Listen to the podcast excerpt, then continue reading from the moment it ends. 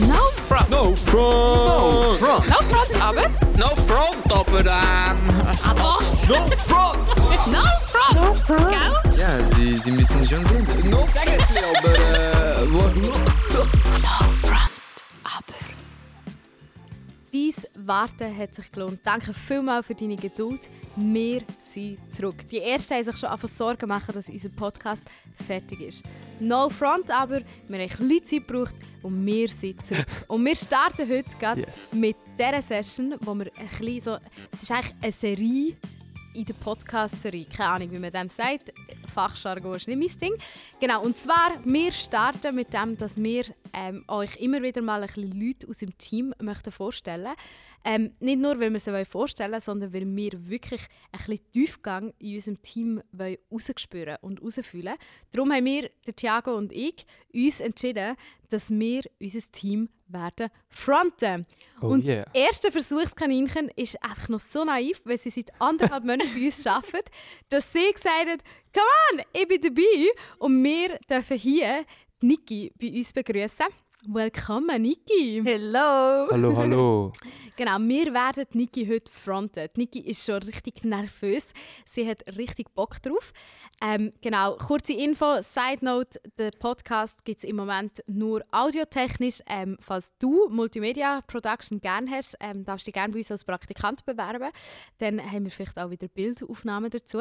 Ansonsten geniessen wir einfach das Setup vom Audiopodcast und können Grimassen schreissen hinter dem Mikrofon. Fettige Haare, lange Fingernägel. Wirklich, Ist alles nice, kommt nicht oder? drauf an, ja? Ja, ist nice. Also wir können jetzt eigentlich hier in unserem Schmuddellook loslegen. okay, weird. Let's go. Niki, erzähl mal schnell, wo hast du Gott kennengelernt? Hey, das war im Fall schon früh in meiner Kindheit, gewesen, aber es war nicht bei mir die Heime, ähm, weil ich in einem christlichen Elternhaus aufgewachsen bin, sondern meine Eltern haben mich aber schon im Kinski in Zeffi geschickt, bei mir die in Gossau. Ähm, und dort habe ich, ja, also Zeffi Samstige am Nachmittag durch Programm habe ich Gott kennengelernt und immer wieder ähm, bin ich mit spannenden Leuten in Kontakt gekommen, ähm, die mir auch von ihrem Glauben erzählt haben. So gut. Also, die hören jetzt schon ein bisschen raus. Niki lebt meinen früheren Traum. Ich hatte früher immer das Gefühl, gehabt, es wäre so viel cooler gewesen, in einem nicht-christlichen Elternhaus aufzuwachsen, weil dann hast du irgendwann so den Bam-Moment, wo du checkst, okay, Gott ist so. Also ich weiß nicht, habt ihr das nie gehabt? Oder ich habe mir auch vorgestellt, es wäre doch cool, in der Droge zu sein und dann rettet die Gott aus Also, der Droge. der krasseste Kontrast. ja. Also ja, ist natürlich sehr humorvoll gemeint, aber es ist mir manchmal wirklich so gegangen. Wenn du in einem, in einem christlichen Elternhaus aufwachst, dann ist es manchmal auch so normal, den Glauben zu haben. Was siehst du als Vorteil, dass du in einem nicht-christlichen Elternhaus aufgewachsen bist? Hey, das ist eine gute Frage, weil momentan erlebe ich es eher mega herausfordernd und denke manchmal, hey, es wäre irgendwie mega cool gewesen, in einem christlichen Elternhaus aufgewachsen zu sein. Ähm, aber ich glaube, es ist auch mega wertvoll, dass ich irgendwie durch meine ganze Teenie-Zeit irgendwie einfach mega viel dürfen suchen, mega viel Fragen stellen, mega viel von Leuten in meinem Umfeld irgendwie inspiriert zu werden und irgendwie wie für mich zu merken, hey, was glaube eigentlich ich? Oder ja, was be bedeutet mir der Gla Glaube? Und es ist mir irgendwie nicht einfach so eingetrichtert worden oder so. Das kann ja, irgendwie auch passieren. Ja, ähm, genau, und ich glaube, das ist mega wertvoll. Ja. So cool. Also du verkörperst eigentlich der Inhalt von unserem Podcast, wenn wir ja sagen, hey, wir wollen gemeinsam den Glauben entdecken. Wenn du in zwei Wörtern aktuell den Glauben müsstest beschreiben, welche zwei Wörter würdest du nehmen? Ist wie immer Mhm. ein aktueller Stand, wie unser Podcast grundsätzlich ist. Es kann sein, dass du in zwei Wochen an einem anderen Punkt bist. Mit zwei Wörtern. Ähm, ich bin nicht eine Frau von, von wenig Worten, aber ich würde sagen, mein Glaube ist mega tragend ähm, und mein fester Boden. Mega cool. Das ist schon krass, nicht? Ich würde jetzt sagen, einfach mal so eine Behauptung in den Raum stellen. Viele, die in einem christlichen Elternhaus aufgewachsen sind, würden vielleicht eher sagen, es ist meine Hoffnung, es ist Liebe, es ist Freude. Mhm. Also nicht, dass das jetzt mit dem zusammenhängt. Mhm. Ähm, aber ich glaube, es gibt schon einen Unterschied von dem, wie du geprägt worden bist, was der Glaube dann auch für eine Bedeutung hat ähm, für dich. Mhm. Welche Sehnsucht stillt Jesus bei dir am meisten? Ich glaube mega so das gesehen sein, irgendwie nicht müssen der Welt irgendwie etwas zu beweisen wollen oder irgendwie genug zu sein, weil ich merke mega oft, dass ich irgendwie mega viel Anspruchsgruppe irgendwie in meinem Umfeld habe und manchmal das Gefühl habe, ich werde irgendwie niemandem gerecht und irgendwie zu merken, hey, bei Jesus bin ich schon lange gerecht, ich muss gar nicht beweisen. Hm. Ähm, und ich glaube, das ist etwas, wo ich immer wieder neu darf merken ähm, ja. Sehr cool.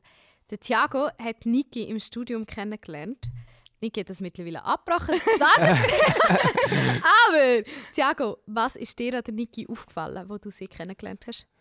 Also wir haben tatsächlich zusammen studiert, äh, ein Zeitchen lang. Jana erzählt also keine Lüge. dem Nein, stimmt wirklich. ähm, nein, aber wir haben uns viel mehr eigentlich kennengelernt über eine gemeinsame Freundin. Ähm, und das war noch lustig. Gewesen. Es war wirklich äh, eine spannende Begegnung. Gewesen, ähm, weil, weil Nicole mega schnell, mega offen war. Ähm, und mir auch ein bisschen von ihren Träumen und Wünschen erzählt hat. Sie hat wirklich gesagt, ich würde am liebsten bei einem NGO arbeiten, im Jugendbereich, im Event-Modus so ein bisschen mitzumachen. Und ich so, wow, wow, wow. Kennst du Schein? ja. Ähm, und so, ja, aber so mega schnell haben wir einfach so deine Leidenschaft gespürt, oder habe ich deine Leidenschaft gespürt. Und schon auch im Studium ähm, bist du, glaube ich, unter unseren Mitstudenten und Mitstudentinnen aufgefallen ähm, durch deine offene, herzliche, laute Art. ähm, mir gefällt das. da sind wir uns auch ähnlich, glaube ich. Niki, was wäre das, was du würdest sagen, ähm, so hättest du Kille gerne anders kennengelernt? Also, wir haben jetzt gerade gehabt, Thiago hat dich so kennengelernt. Was hast du dir von der Kille gewünscht, wo du Kille kennengelernt hast? Also, wir müssen vielleicht schnell fragen. Also, bist denn du wie, eben, du bist im durchs wie du in, du in Glauben Mhm. gekommen, aber bist du nachher direkt auch gerade in eine Kirche gegangen oder ist das einfach so dein, dein Ort gewesen, wo du mit dem in. Kontakt gekommen bist? Ja, das ist echt noch eine gute Frage. Das stelle ich mir oft auch selber. Also ich bin eigentlich im Zefi groß geworden und nicht in einer Kille. Ich glaube, das ist noch wichtig. Also ich bin glaube schon mit der Kille insofern in Kontakt gewesen, dass ich so das ganze Unti-Modell durchlebt habe und durch den Kampfunterricht. Ähm, und der Zefi ist ja die von mir die Kille in Gossau angeschlossen. Darum bin Ja. ich schon immer irgendwie ein bisschen verbunden gewesen. Ähm, aber eigentlich bin ich so wirklich im Zefi groß geworden, weil es dort auch Jugendgottesdienst etc. gibt. Ähm, genau, darum auch aktueller Stand. Ich fühle mich nach wie vor mehr mit dem Zefi wie mit einer reformierten Kirche verbunden. Mhm. Ähm, das ist wirklich so. Ähm, darum finde ich es gerade noch schwierig, irgendwie zu sagen, was ich mir anders gewünscht hätte, wie eigentlich im Zefi. Ähm, ich glaube, das ist das, was mich am meisten positiv in meinem Leben geprägt hat. Ähm, darum da könnte ich jetzt glaube gerade nichts irgendwie so dazu Okay, sagen. dann sag uns das, was du am Zefi feierst. Oder was, weißt, was hat dir der Zefi gegeben, wo du gesagt hast, hey, das hat mich lustig gemacht, um mehr von dem Gott zu wissen oder mehr kennenlernen? Mhm. Ich glaube, es sind wirklich einfach Beziehungen. Ähm, ich bin ein mega Beziehungsmensch. Wirklich. Ich bin so gerne mit Menschen irgendwie unterwegs. Ähm, und ich habe so viele lässige Leute dort kennengelernt, die mich wirklich sehen und mich mega wertschätzen und mich mega fördern und auch sehen, was ich irgendwie kann und mir irgendwie immer wieder mehr Verantwortung auch zugetraut haben und ich so mega haben können wachsen und ich jetzt heute die bin, wo ich bin und dem Zefi mega dankbar bin für das. Ja. Du hast ja auch dort gearbeitet, oder?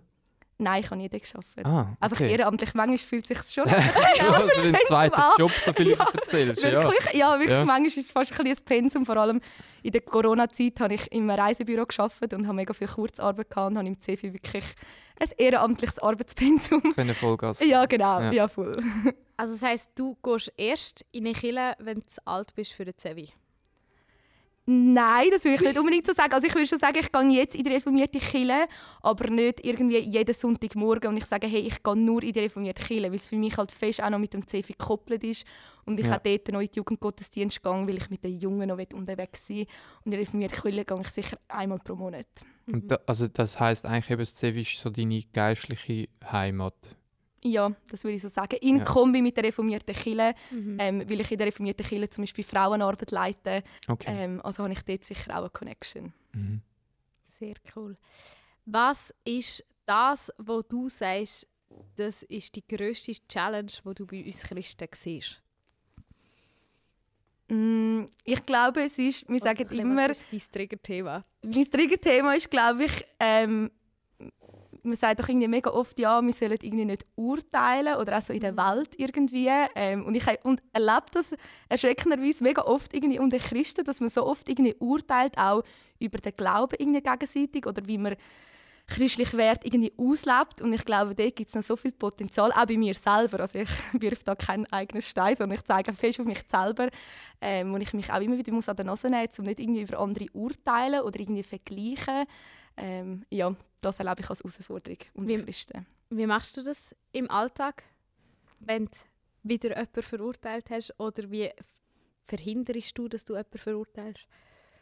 Mm, Ich glaube, für mich ist mega so, da kommt für mich mega der Heilige Geist irgendwie rein, wo ich irgendwie wie, wenn ich wie weiss, hey, ich habe ein herausforderndes Gespräch irgendwie mit einer Freundin oder letztens hat mir auch eine Wegekollegin etwas erzählt und ich habe gewusst, hey, ihr ist wirklich mega etwas Dummes passiert und ich habe ihr wie gesagt, hey, du kannst es mir einfach erzählen, du musst keine Angst haben, ich richte nicht. Ich, ich habe dich wegen dem nicht weniger gern. Du könntest mir jetzt eigentlich alles sagen und es würde mich nicht, also schon vielleicht schocken oder es tut mir mega leid, was ihr wie passiert ist. Ähm, aber es ist gar nicht meine Aufgabe, irgendwie über sie zu urteilen. Und ich glaube, das immer wieder im Bewusstsein haben, ähm, ja, das hilft mir. Und im Vordergrund sagen, hey, ich, bin, ich möchte eine gute Freundin sein und sie in erster Linie zu lieben. Ja.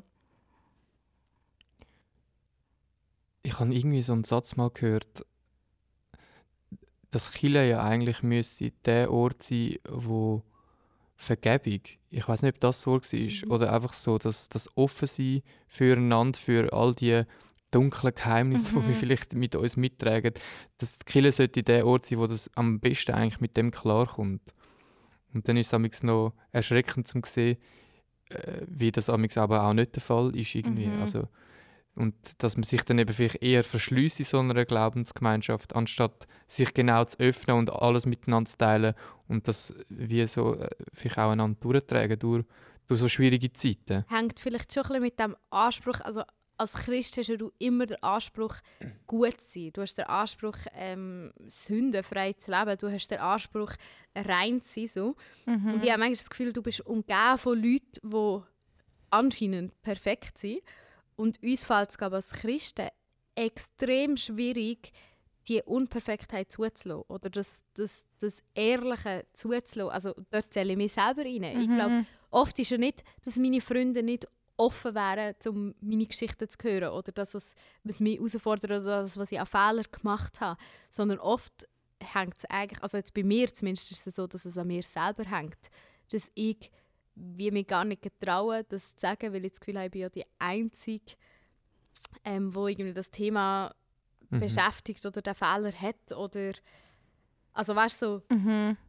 Und ich glaube schlussendlich, das ist das, oder wo ich habe vorhin gesagt, ich bin ein mega Beziehungsmensch und ich habe das Mhm. Gefühl, dass echt sein und authentisch sein ist so ein Beziehungsöffner. Also ich merke, äh, mir fällt es mega einfach, irgendwie mit Leuten in eine, Beziehung, in eine Beziehung kommen, wenn ich auch ihre unperfekte Seite irgendwie sehe oder auch dort, wo sie Mhm. irgendwie herausgefordert sind. mhm. Ähm, ich merke, dort fällt es mir mega schwer, wenn ich das Gefühl habe, Leute wenn die irgendwie eine Fassade aufrecht erhalten, dann Mhm. habe ich viel weniger Zugang zu diesen Leuten. Und das ist auch das, was ich selber sage, mir im CFI oder auch sonst in der Jugendarbeit, wenn ich mit Jugendlichen unterwegs bin, dass ich möchte jemand sein, der echt und nahbar ist. Und das beinhaltet auch, dass ich manchmal, dass sie auch schon ein, zwei Tränen von mir gesehen haben, weil ich echt Mhm. herausgefordert bin manchmal. Ja. Ähm, aber das erlebe ich mega als Beziehungsöffner, ja.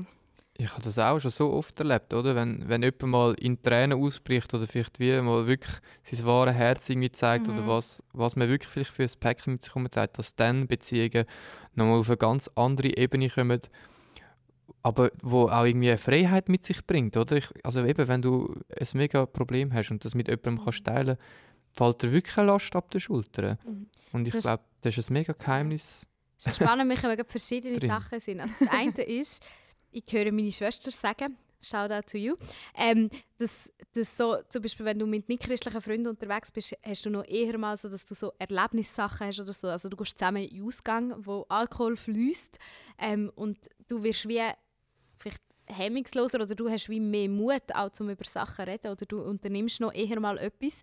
Ähm, wo ja wieder dazu kann führen kann, dass man eben so redet. Das andere, was mir in den Sinn kommt, ist die ganze Beichtgeschichte in der katholischen Kirche. Und ich so denke, manchmal, also ich hätte mich noch nie gefragt, warum gehen Leute gehen beichten. Jetzt mal in der heutigen Zeit. Also weißt du, ich meine, es gibt eine Bewegung wie die Loretto-Bewegung, wo Teenies stundenlang anstehen, um zu beichten. Hm. Und ich habe mir wirklich schon überlegt, würde es mir persönlich nicht auch einfach gut tun, vor jemandem quasi mal alles herzulegen, um wie die Barriere ein bisschen zu überwinden. Einfach vor, vor jemandem alles herzulegen, wo ich das Gefühl habe, wo ich falsch gemacht habe, zum wie, man sagt doch so oft, wenn etwas als Licht kommt, dann Ja. ist wie Licht drin. Ja, mega. Ja. Es Ja. verliert auch an Kraft über dich. Oder ja, wenn es dich irgendwie abzieht. Ja. Ja. Und ich glaube, also, ja, ich weiß nicht, vielleicht muss ich es wirklich mal ausprobieren. So ein bisschen Selbstversuch, jemand, Go beichten. ja, oder wie jemand sagen, ich komme jetzt zu dir beichten. Mhm. Ich weiß nicht, ob es eine Person muss sein, die mir etwas kostet. Ich meine, theoretisch kann ich auch einfach sagen, ich gehe jetzt zu Jesus und ähm, beichte einfach vor ihm. Also weißt du, eigentlich müsste das stille Zeit sein, dass ich nicht vor Gott meine Sünden bekenne, im Sinne von, ich muss sie jetzt bekennen, sondern vielleicht auch einfach ein inneres, also mal vielleicht muss man Sünden bekennen. Oh, jetzt tauchen wir ganz. Niki, was sagst du zum Thema Sünden? Neues Thema. Ja, ich glaube einfach auch, wenn man irgendwie, oder es geht mir nämlich so, wenn ich irgendwie Sachen ausspreche, ich, ich bin jemand, ich verarbeite auch mega, wenn ich Mhm. mit jemandem irgendetwas teile. Und ich glaube, das kann das sein, irgendetwas, was ich falsch gemacht habe, aber es kann auch irgendwie sein, etwas, wo ich mir Sorgen mache, aber genauso über etwas, wo ich einfach mega Freude habe und dankbar bin. Also ich glaube, das ist genauso wichtig. Ähm, ich kenne zum Beispiel Leute, die zum Beispiel eine Rechenschaftsbeziehung haben. Ich weiß nicht, ob ihr das haben. Ich habe es nicht, aber ich habe mir immer überlegt, ob ich das nicht noch cool fände, irgendwie so mit jemandem wirklich so Rechenschaft über Mhm. eine Bandbreite von Themen irgendwie abzudecken. Ja, aber ich kenne viele, die das machen, ja. Ja. Also ich starte jetzt tatsächlich mit zwei Freundinnen eine Gruppe, wo wir nennen uns Arbeitstitel ist mal Qualitätsfrauen.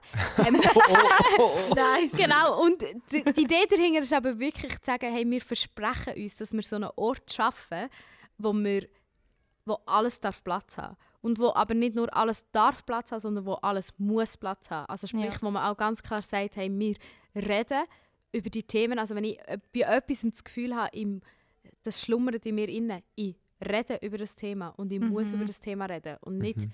einfach, ich könnte ja darüber reden, hier hätte ich meinen Ort, sondern eben wie fast ein bisschen eine verpflichtige Rechenschaft von, ich rede Mhm. darüber.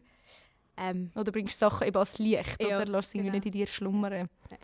Jetzt sind wir mega weit gegangen. Was mir aber in den Sinn kommt, ist, ähm, eines von meinen Lieblingstipps, wenn es ums Thema Freundschaften geht, ist darüber reden, was für eine Freundschaft haben wir eigentlich oder wie der Status ja. von der Freundschaft zu benennen. Echt? Wenn wir in einer Ja, Liebesbeziehung 100%. ist, machen wir das. Also weißt, wir reden mit einem Mann als Frau Aha, redest ja. drüber. Sind wir jetzt am Daten, sind wir irgendwie schon zusammen, haben wir Interesse, sind wir uns am Kennenlernen. Und in der Freundschaft machst du das nicht. Ja. Und mir, für mich war das so befreiend, gewesen, mit Freunden darüber zu reden, hey, was für einen Status hast du eigentlich in meinem Leben.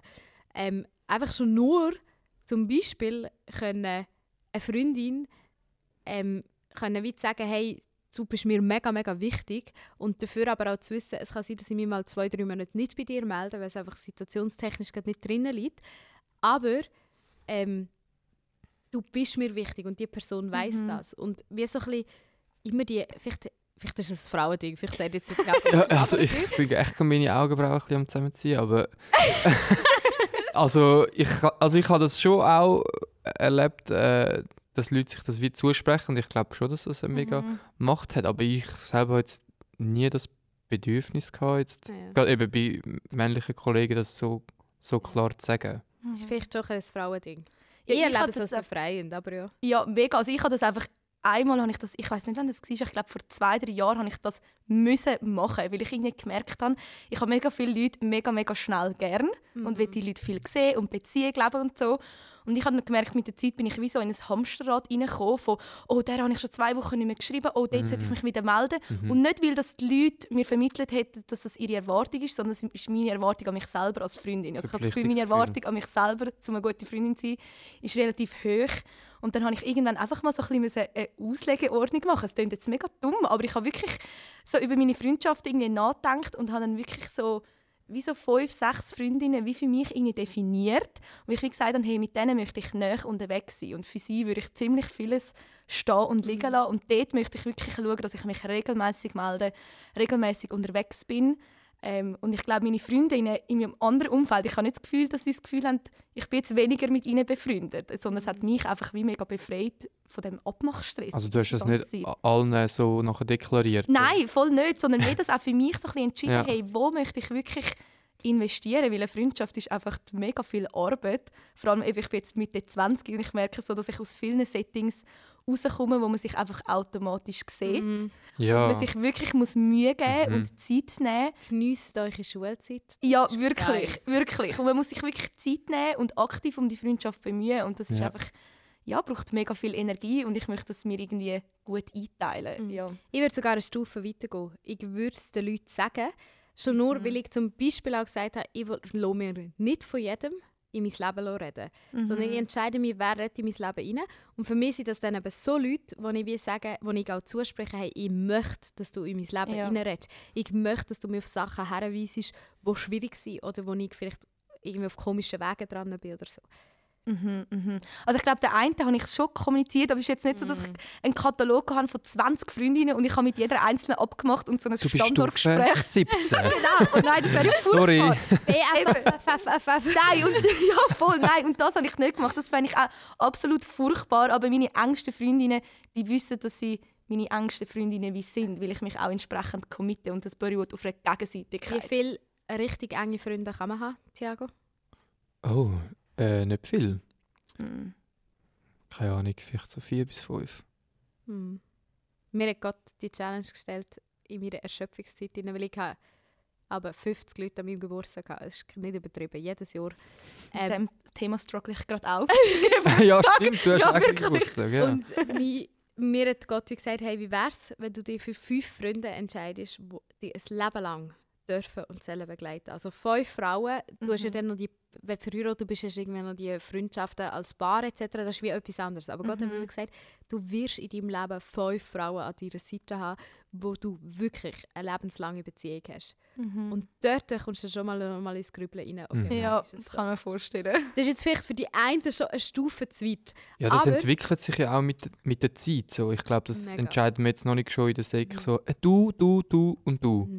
Nachher staunst du, wie viele Ja. Kontakte noch haben nach, nach fünf Jahren. Aber wenn du in der Oberstufe bist oder so in dem Schul ähm, Lehrstellenalter, also ja, Lernende bist, Lernende bist, ähm, würde ich sagen, geniesse erstens die Zeiten, dass es einfach automatisch ist, dass du deine Freunde siehst. Mhm. Und zweitens, entspann dich aber auch, dass nicht jede Person, die du regelmäßig siehst, ein Leben lang deine beste Freundin oder dein bester Freund muss sein, sondern lebt die Beziehungen, geniesse es bis möglichst echt, erlebt möglichst viel.